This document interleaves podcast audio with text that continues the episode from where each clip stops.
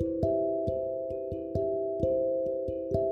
Melquisedeque. Também Melquisedeque, rei de Salém, sacerdote do Deus Altíssimo, trouxe vinho e pão e abençoou Abrão, dizendo: Abrão, que o Deus Altíssimo, Criador do céu e da terra, abençoe você. E louvado seja o Deus Altíssimo, que lhe deu esta vitória sobre os seus inimigos. E Abrão deu a Melquisedeque a décima parte de tudo o que tinha obtido na batalha. Depois disso, o rei de Sodoma disse a Abrão: Você pode ficar com todos os bens, só me entregue as pessoas que libertou do inimigo. Mas Abraão disse ao rei de Sodoma: Jurei ao Senhor, o Deus Altíssimo, o Criador do céu e da terra, que não aceitarei nada do que é seu, nem sequer um só fio de um cordão das suas sandálias, para que não diga: Fui eu que fiz Abraão rico. Só levarei os homens com quem vim e só aceitarei o que eles já comeram.